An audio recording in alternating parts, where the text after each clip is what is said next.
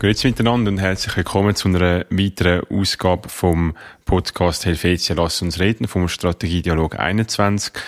Mit mir ist mein Co-Host, der Job Schwagner, Unternehmer und Initiant vom Strategiedialog und unser Gast ist Frau Staatssekretärin Schraner Burgener.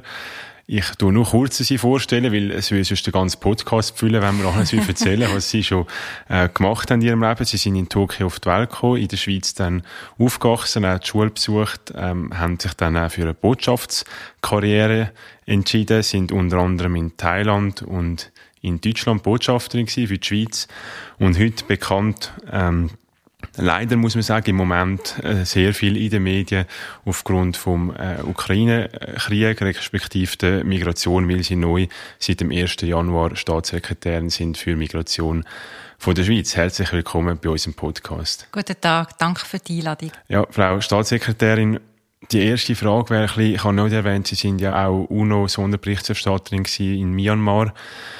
Was können Sie mit all den Erfahrungen, die Sie in der Vergangenheit äh, gesammelt haben, wie können Sie die jetzt anwenden bei der Bewältigung von den Migrationsströmen, die wir momentan haben? Ja, eigentlich fast mehr, als mir lieb wäre. Äh, ich bin jetzt wirklich von einer Krise in die andere quasi geschlittelt. Aber die Erfahrung dient mir schon sehr viel. Ich habe in Myanmar dreieinhalb Jahre äh, ständig verbracht. Und ich kann einfach sehen, was es bedeutet für Leute, die aus einem Konfliktgebiet müssen flüchten Ich bin auch regelmäßig im grössten Flüchtlingscamp der Welt gewesen. Das ist in Cox's Bazar in Bangladesch, wo eine Million in Hütli leben und eigentlich eine Fürsche noch hinter sich können und dort jetzt schon seit fünf Jahren hausen. Und wenn man mit denen redet, aber auch sieht, was es für Ursachen gibt eben zu solchen Flucht, dann kann man das viel besser einschätzen und ich habe dann auch relativ schnell gemerkt, die werden schnell kommen aus der Ukraine, äh, weil das ist auch in Myanmar so gewesen, das ist sehr schnell gegangen, dass so viele auf, ja, aus dem Land geflüchtet sind. Und natürlich auch, wie schwierig das es ist, wieder auch die Leute zurückzuschicken. Das äh, habe ich natürlich auch in Myanmar hautnah erlebt. Jetzt zurückschicken ist ja heute noch kein Thema, wahrscheinlich auch nicht morgen, aber wir hoffen jetzt durchaus, dass sich die Lage im Monat oder im Jahr irgendeine Art wird stabilisieren.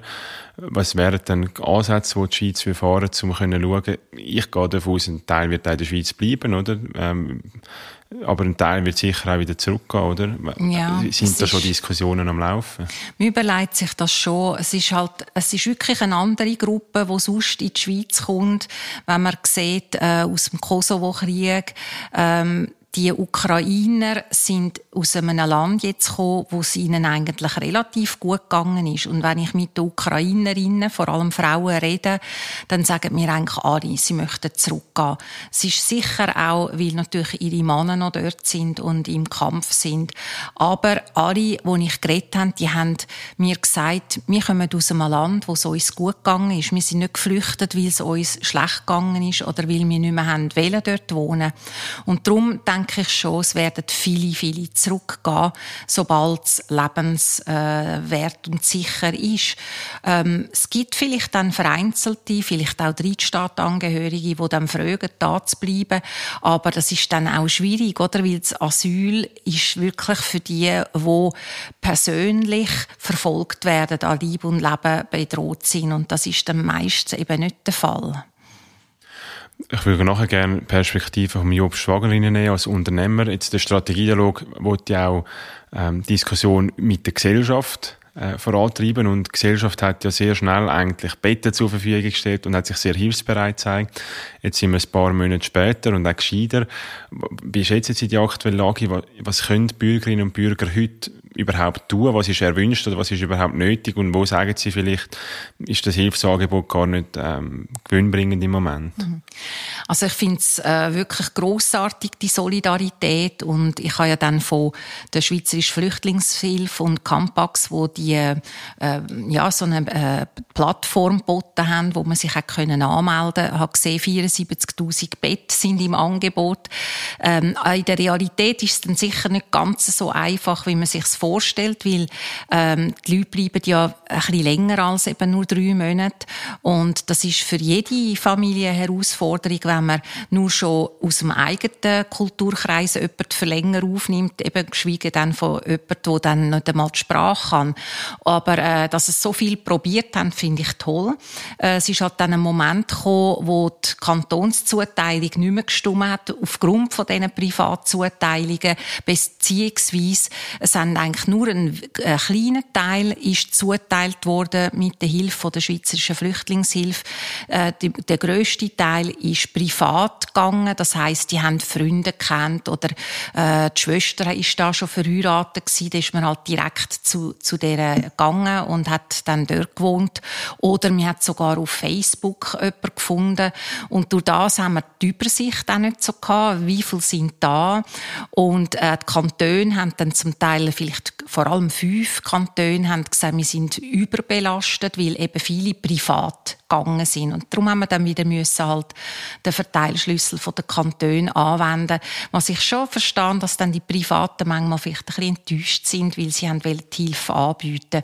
Aber sie können immer noch viel tun, auch, sagen wir, in der Integration. Sie können ihnen ja Jobs geben, sie können ihnen helfen, äh, die Sprache lernen, Kinderbetreuung und so weiter. Jobs ist ein gutes Stichwort. Die Obst Wagner äh, Firmen haben ja glaube durchaus auch Türen geöffnet und haben gezeigt, wir wollen auch die Solidarität nicht nur mit, mit Betten quasi äh, zeigen, sondern auch mit Jobs. Wie, wie nimmst du die Stimmung der Wirtschaft wahr? Hat man da auch Verwendung für die Menschen, die kommen? Ja, durchaus. Also ich glaube, es ist eine interessante Mischung, die wir hier feststellen. Einerseits eben durch staatliche Massnahmen, aber eben auch sehr stark in der Schweiz selber. Aber ich komme auch noch drauf, was wir im Ausland sehen dass, dass die Zusammenarbeit und die Hilfsbereitschaft eigentlich übergreifend ist. Das finde ich schon ein spannendes Phänomen, wo man vielleicht vor fünf Jahren, im 2015, also vor sieben Jahren um genau zu sein, so nicht ganz gesehen haben, weil es doch eine ganz andere Nähe ist, wo wir hier erfahren. Äh, ja, übrigens, wir haben privat auch angeboten, Leute aufzunehmen. Wir haben bis jetzt keine Zuweisung bekommen. Also offenbar äh, funktioniert das so, dass nicht alle privaten offerierten Plätze äh, benötigt werden.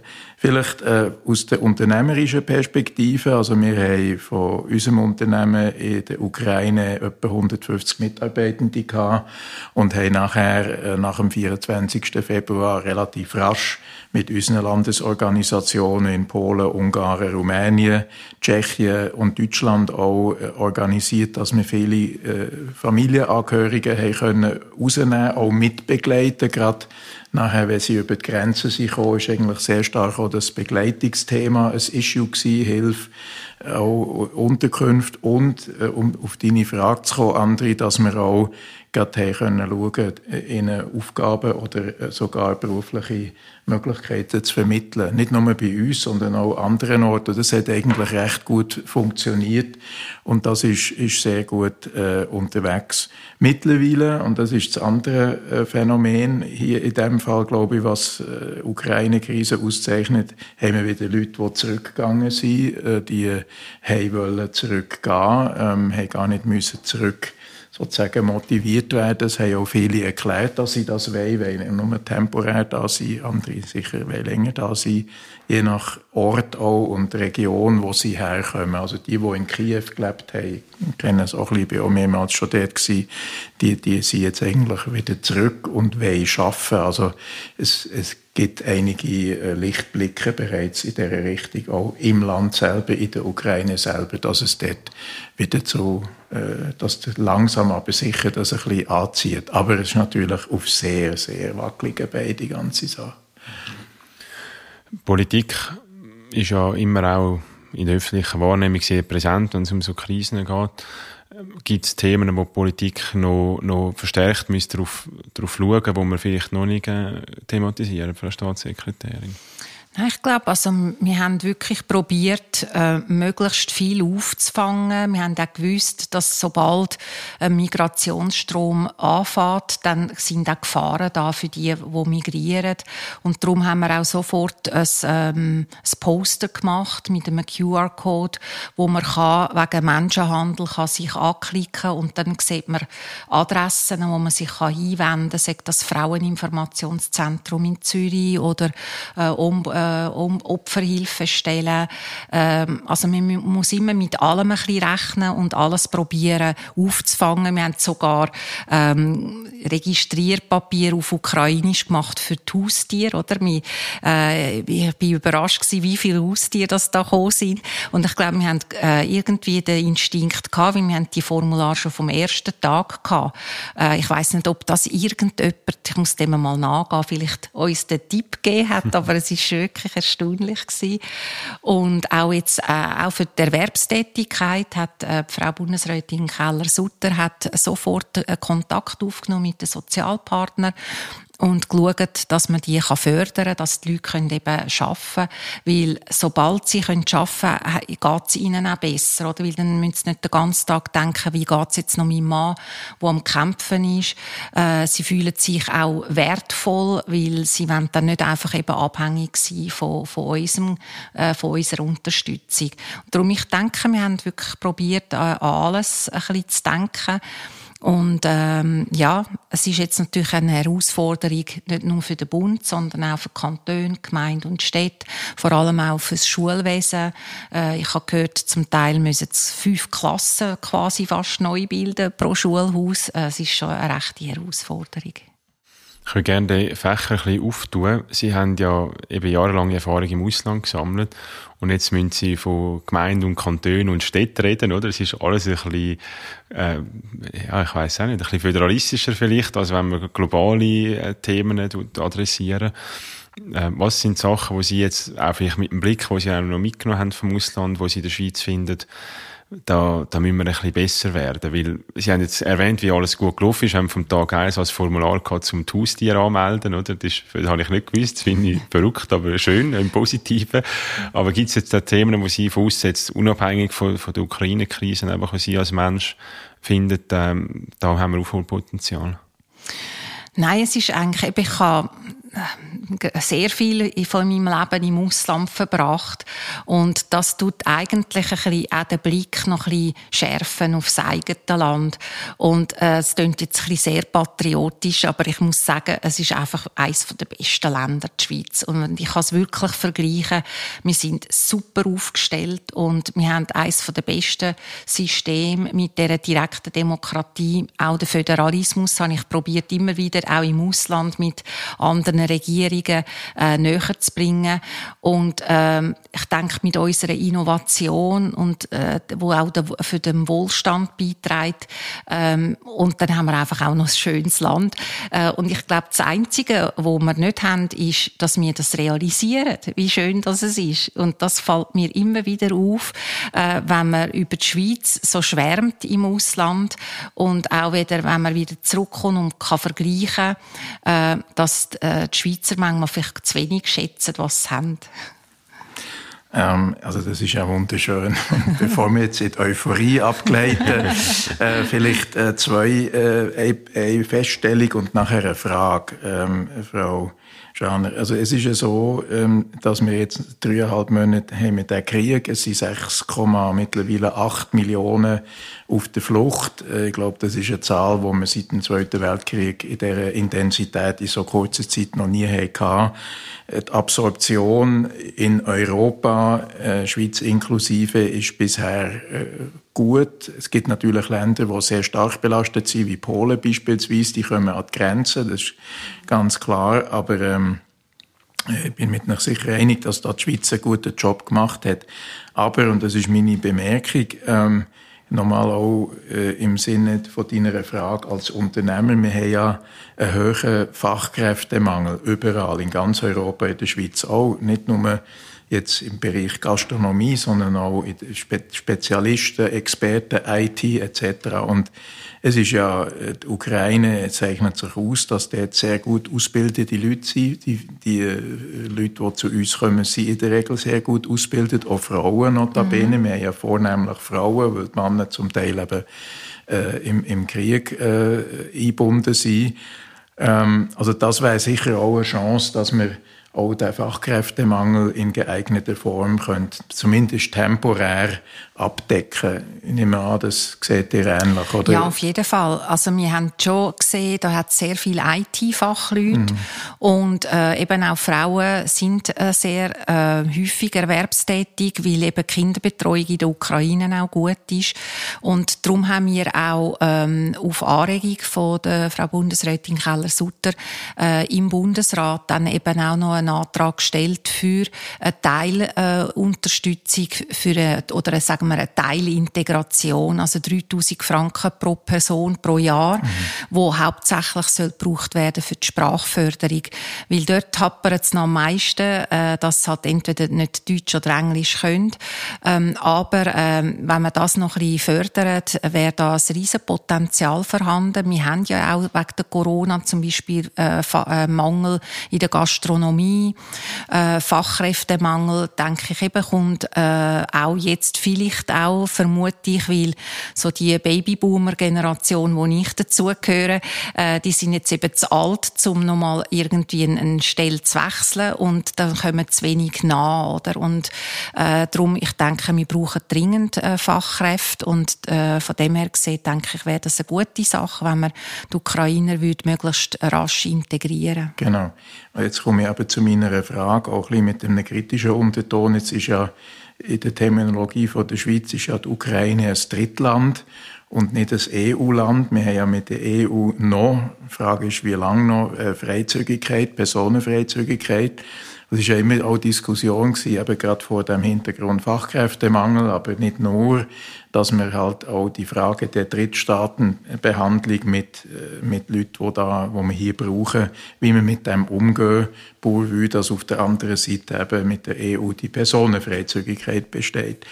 Ähm, jetzt ist das eigentlich äh, fast ein ein Glück in einem riesen Unglück, dass wir Leute bekommen, die auf der Flucht sind und hier in dem Sinn ähm, können mit beitragen, den Fachkräftemangel zu lindern. Aber das kann ja eigentlich nicht der Anspruch sein, sondern meine Frage geht jetzt nochmal in die Richtung, jetzt haben wir noch mehr ähm, Ausländer im Land, ich sage es bewusst so. Wir haben eh schon eine Quote von 6, 7, 28 Prozent Ausländer. Und natürlich die äh, Leute, die sehr kritisch schon sind zu sehr vielen äh, Ausländern im Land, die auch kritisch zur Personenfreizügigkeit sind, haben vielleicht jetzt à la longue, wenn das noch länger dauert, weil ich glaube, der Konflikt wird nicht nach der Sommerferien beendet sein, immer mehr Auftrieb wieder und sagen, ja, jetzt haben wir da immer noch mehr Leute und was soll das und da ist noch die EU und Freizügigkeit etc. Wie beurteilen die das? Vor allem auch vor dem Hintergrund von einem Dossier mit der EU, wo wir ja äh, irgendwo durch völlig äh, momentan völlig äh, unklare Situation Mhm. Ja, bei den, bei den Ukrainern jetzt ist ja ähm, ausgesprochene Solidarität da. Das hat jetzt eigentlich äh, zu keiner Spaltung geführt, weil äh, das Thema Migration tut tatsächlich immer polarisieren. Und darum, als ich die Stelle angenommen habe, habe ich schon gewusst, also ich kann es eigentlich wahrscheinlich niemandem recht machen. Ähm, aber jetzt in dem Fall ist es wirklich so, dass die Leute sehr geeint sind. Aber die Frage ist halt dann, wie lange lang bleibt die Solidarität noch? Oder wie Sie richtig sagen, wenn halt dann plötzlich die Ukrainer die Stellen überkommen und äh, die anderen nicht. Ähm, aber ich denke, gerade weil wir eben einen Fachkräftemangel haben, äh, tut es vielleicht äh, auffangen. Äh, ansonsten äh, finde ich, ja, muss man halt auch ähm, das auch so richtig kommunizieren. Man weiß ja auch, dass der S-Status eigentlich auf Rückkehr gerichtet ist. Also wenn, wenn der Krieg vorbei ist, müssen die Leute auch zurück. Und äh, das gibt vielleicht einen anderen, einen anderen Bezug und eine Haltung. Aber es ist mir auch klar, äh, Migranten oder auch Flüchtlinge werden oft einfach auch für, für die Politik ein bisschen missbraucht oder? und instrumentalisiert. Also es, äh, eines der extremsten Beispiele war, wo die, äh, die belarussische Regierung ganze äh, gärvoll äh, Flüchtlinge an die Grenzen der baltischen Staaten geführt hat und die dort äh, losgelassen hat, äh, im Namen auch von der, von der russischen Regierung, oder, zum probieren, den EU-Raum äh, zu destabilisieren.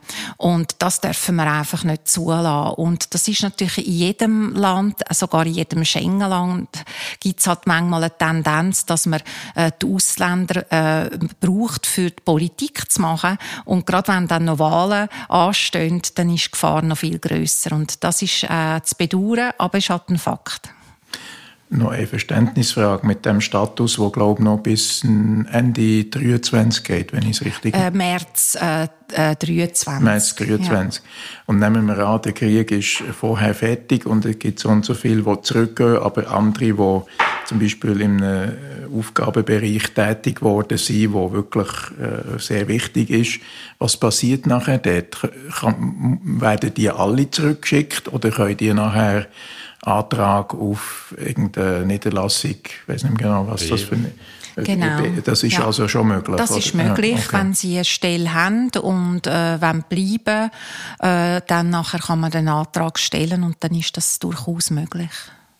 Und Kommunikation hat er angesprochen. Jetzt im Moment ist man vielleicht auch ab all diesen Krisen, die man sonst auch noch zu bewältigen hat, äh, aus der Corona-Zeit kommend. Und nachher ist noch das ganze Thema Energie und, und Sicherheitspolitik.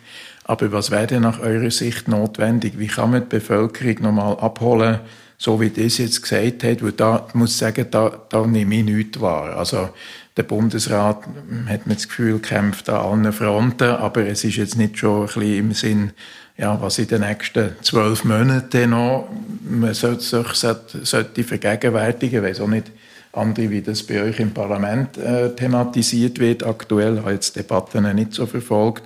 Und ich muss nochmal sagen, mit dem Blick auf das EU-Dossier, wo einfach wirklich für mich langsam fahrlässig behandelt wird, müsste man da nicht aktiver noch auf die Bevölkerung zugehen. Weil, wie gesagt, ich, ich, ich, nehme das nicht, nicht wahr jetzt mhm, mhm, mit Blick in die nächste Geländekammer, nicht ja. jetzt was aktuell ist. Ja, es ist natürlich auch schwierig, weil der Krieg ist so nah von, von uns äh, wie schon lange nicht mehr, oder eben seit dem Zweiten Weltkrieg und es ist schwierig abzuschätzen, wie der nächste äh, Tag und Wochen und Monat äh, für einen Kriegsverlauf nimmt und darum kann man eigentlich nur ein bisschen Prognosen machen, Szenarien und das machen wir im SEM und tun das auch teilen im, im SONAS. Das ist, ähm, Entschuldigung, was? das ist das Staatssekretariat für Migration. Ah, pardon, ja. Und äh, wir tun, also ich tue ja noch den Sonderstab Asyl, also den sogenannten SONAS leiten.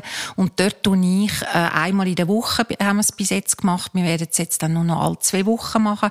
Aber dort sind alle Kantone vertreten. Das heisst KKJPD, SODK, VKM, Städteverband, Gemeindeverband. Viel also das heisst, ja, das sind sehr viele ähm, Regierungsvertreter aus, äh, aus der ähm, Branche äh, Polizei ähm, und Soziales, äh, aber eben auch die, äh, die kantonalen Migrationsbehörden sind dort alle vertreten. Und die äh, Analysen oder Prognosen teilen wir dort teilen, damit die Kantone wissen, was auf sie zukommt. Und wir rechnen jetzt einmal damit, also wenn es so weitergeht, im Moment sind, kommen nicht mehr so viel. Wir haben zu Höchstzeiten pro Tag 1800 Eintritte ins Land äh, und haben äh, jetzt etwa etwa 300 pro Tag, äh, tun aber immer noch 1000 pro Tag registrieren, weil wir eben noch, äh, auch noch Pendenzen haben. Jetzt, wir rechnen, wenn es so weitergeht und nicht noch eine grössere Welle kommt, dann sollten wir Ende Herbst etwa 120.000 Ukrainer in der Schweiz haben. Und das ist doch eine recht hohe Zahl. Und das heisst, wir müssen weiter äh, freie Bett behalten äh, auf der Bundesebene, um die ersten zuerst gerade anzunehmen und aufzufangen und Kantone eben auch. Und darum bin ich äh, wirklich im täglichen Austausch mit Kantonsvertretern. Aber äh, ja, es ist schwierig, das ein bisschen positiv probieren zu, äh, zu kommunizieren.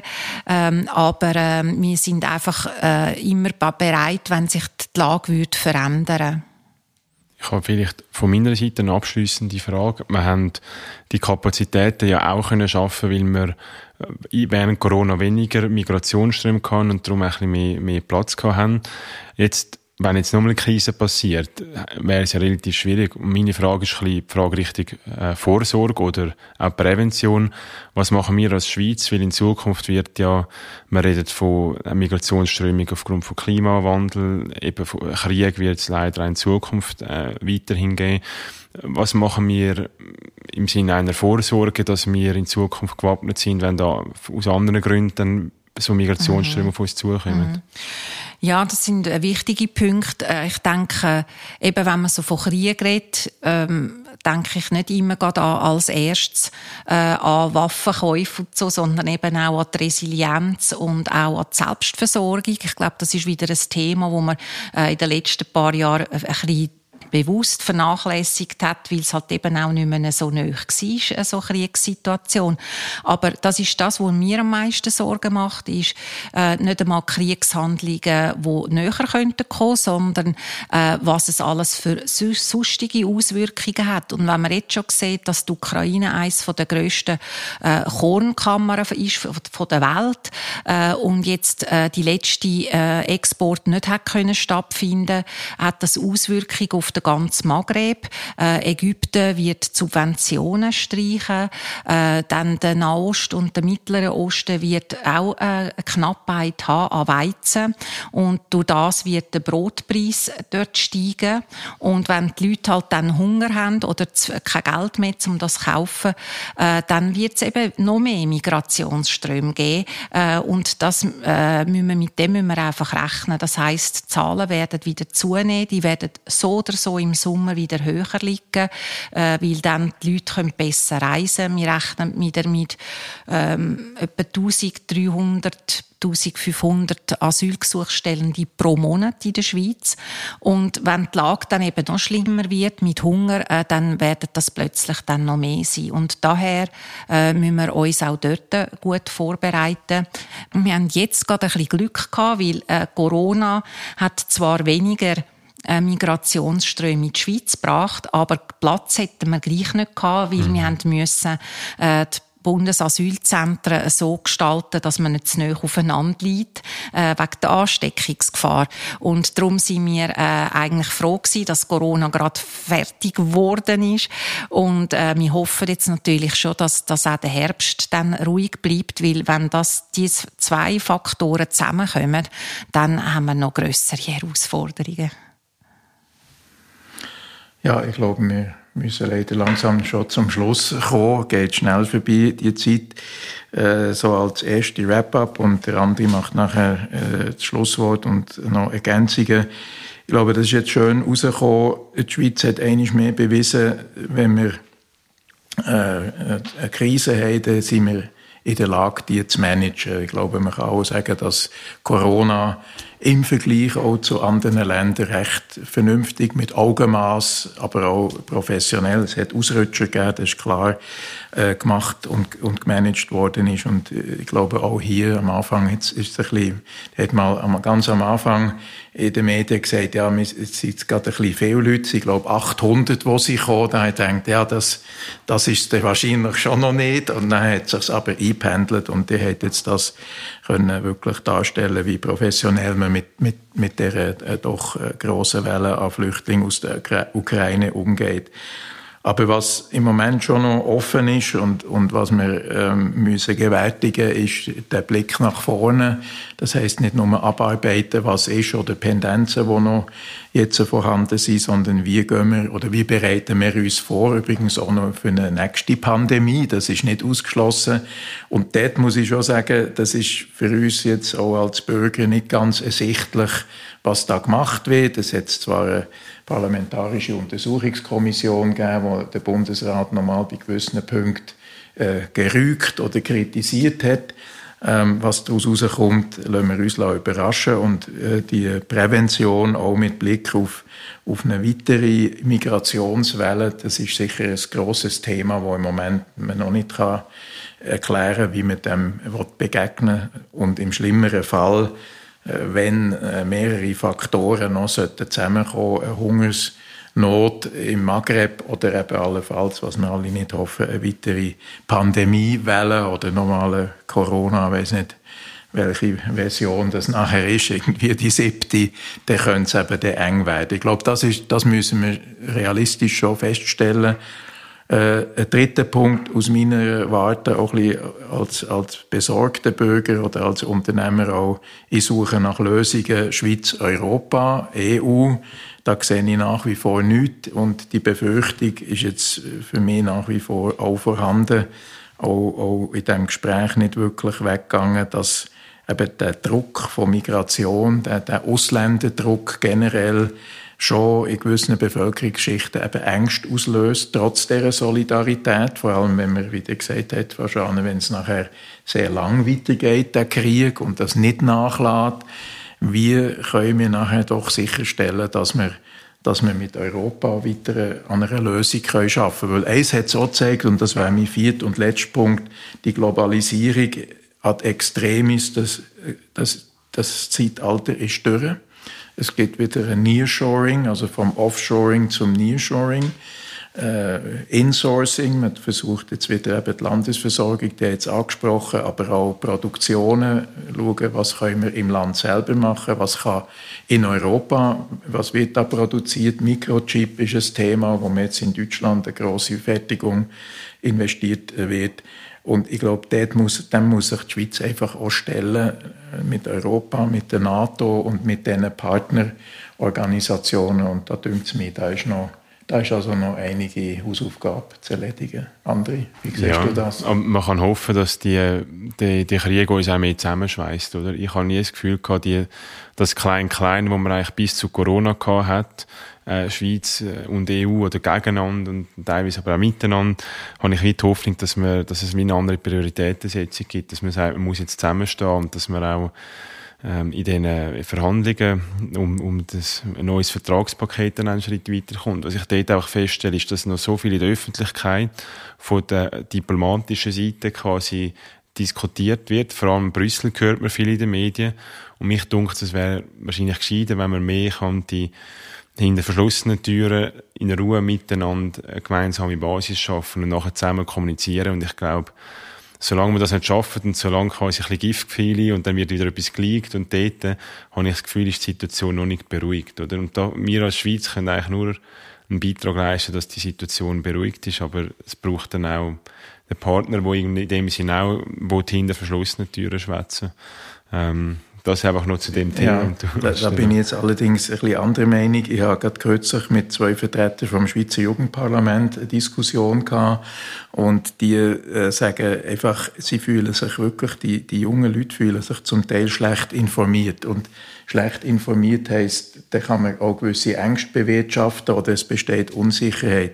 Diplomatische Lösung hinter verschlossenen Türen mag sicher richtig sein, aber müsste man nicht auch ich stelle jetzt die Frage nochmal bewusst, gleichwohl noch besser informieren oder, oder die Bevölkerung irgend auf eine Art mit einbeziehen. Andererseits sicher Diplomatie ihren Job machen, das ist klar, da kann man nicht alles kommunizieren.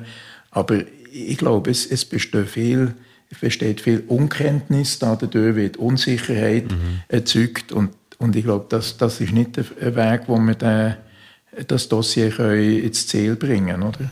Also da bin ich ganz einverstanden. Ich has, da kannst, kannst so du nie, ja. kannst nie zu wenig kommunizieren. Mhm. Und ich denke, was, was wir wollen und wo wir stehen und was die nächsten Schritte sind, da sind wir in der Politik immer in einer Blase. Wir meinen, wir kommunizieren viel, oder? Weil wir machen Medienmitteilungen, Auftritte, Medienkonferenzen, Social Media. Aber eben bei der Bevölkerung kommt der Großteil nicht an. Und dort denke ich durchaus, können wir mehr machen. Aber ich denke, also, meine, also mein Kommentar ist mehr die Kommunikation quasi von den, von den Unterhändlern, wo ich auch das Gefühl habe, dass da noch zu viel in der Öffentlichkeit ausgetragen wird, was eigentlich hinter verschlossenen Türen sein Aber, dass wir die Bevölkerung mehr mit abholen, und ich finde jetzt auch die Zahl, oder, eineinhalbtausend, äh, pro Monat, die dann quasi im, im Sommer können kommen, nicht aus der Ukraine, aus anderen Gebieten, denke durchaus, da braucht es viel, viel Kommunikation und auch Verständnis, wo wir arbeiten müssen. Ähm, das sind alle gefragt, oder? Das ist eigentlich nicht nur die Politik gefragt. Aber jetzt will ich für ein ganz kurzes Schlusswort gerne aber noch unsere, unserem Gast, der Frau Staatssekretärin Schane Burgner, ein Wort geben. Ja, vielen Dank. Nein, ich, ich äh, pflichte da ganz ähm, Herr Wagner zu. Wir müssen Lösungen im ganzen EU-Raum, also im ganzen Schengen-Raum auch finden. Äh, wir haben zum Glück eine gute Plattform äh, von der Kommission für die äh, Innen- und Justizminister im äh, Schengen-Raum, wo wir wir assoziiert sind und wir nehmen dort immer teil an den Sitzungen. Und dort sind wir eigentlich sehr aufgenommen, oder? Man, man hört auf uns, man fragt, wie machen die es in der Schweiz? Und äh, wir können die Migrationsprobleme nur gemeinsam lösen. Und darum ist die Reform von Schengen wichtig, dass wir dort dabei sind und äh, dass wir eben auch den neuen Grenzkodex, äh, den Schengen-Kodex reformieren und äh, dass wir dann auch äh, Lösungen Lösungen zusammenfinden. Ich sage immer, eigentlich, wir haben ein sehr gutes Asylsystem, ein neues, oder, wo rasch ist. Und das sollte man eigentlich im ganzen Schengen-Raum anwenden. Das heißt, starke Aussengrenze. Wir sind sehr froh für das Frontex-Abstimmung, äh, dass das gut rausgekommen ist, weil wir brauchen ähm, äh, einen guten Grenzschutz. Und wenn man dann eben einen guten Grenzschutz hat und die Leute aber auch an den Grenzen lassen Asyl äh, beantragen und von dort aus dann eben die Leute zurückschicken, die nicht äh, Asyl überkommen, aber die anderen dann im Schengen-Raum verteilt, dann hat man eben eigentlich das Schweizer System auf dem europäischen äh, Plattform. Und äh, wir haben ja gesehen, dass es klappt bei uns und wir tun das immer wieder sagen, aber es hat natürlich noch Punkte, die dann auf der, im EU-Rahmen ein bisschen schwierig ist. Äh, sagt das äh, rasche Gerichtsverfahren kennen äh, nicht viele Länder wie wir in der Schweiz äh, und das muss eben rasch gehen oder auch Rechtsvertreter beigeben zu den Asylgesuchstellenden. Aber da sind wir weiter im Gespräch und äh, ja, ich denke, vielleicht bringt die Migration eben das äh, die, auch die EU auch wieder ein bisschen näher. Man sieht ja jetzt auch die Anrainerstaaten, die vorher nie äh, äh, oder sich gesperrt haben dagegen, äh, Geflüchtete aufzunehmen. Äh, die haben jetzt eine, eine Riesenaufgabe gemacht. Also Polen hat ja schon äh, über 3,6 Millionen Ukrainer aufgenommen. Und vielleicht ist das, bringt das äh, Europa wieder ein bisschen zusammen, wenn man sieht auch, dass jetzt die UK, wo außerhalb ist, äh, auch zum Beispiel den Nordischen hilft. Und ja, das, äh, die Hoffnung habe ich schon, dass wir da mitmachen. Und wir brauchen eben äh, Europa, auch wenn man gerade an die Innovation denkt. Wir können nicht äh, außerhalb stehen von, von Horizon, äh, wo wir eigentlich als Land eben nicht viele Ressourcen haben, sondern eben wir haben äh, das Hirn als Ressourcen und äh, Forschung und Innovation. Und da hoffe ich mir natürlich schon, dass, dass wir dort Lösungen finden mit der EU, dass wir auch die bilateralen können weiterziehen. Schön, schönes Schlusswort. Danke vielmals für den Besuch. Danke. Danke, Jobst. Danke dir, Andi. Und aufs nächste Mal. Danke Ade vielmals. Miteinander. Auf Wiedersehen.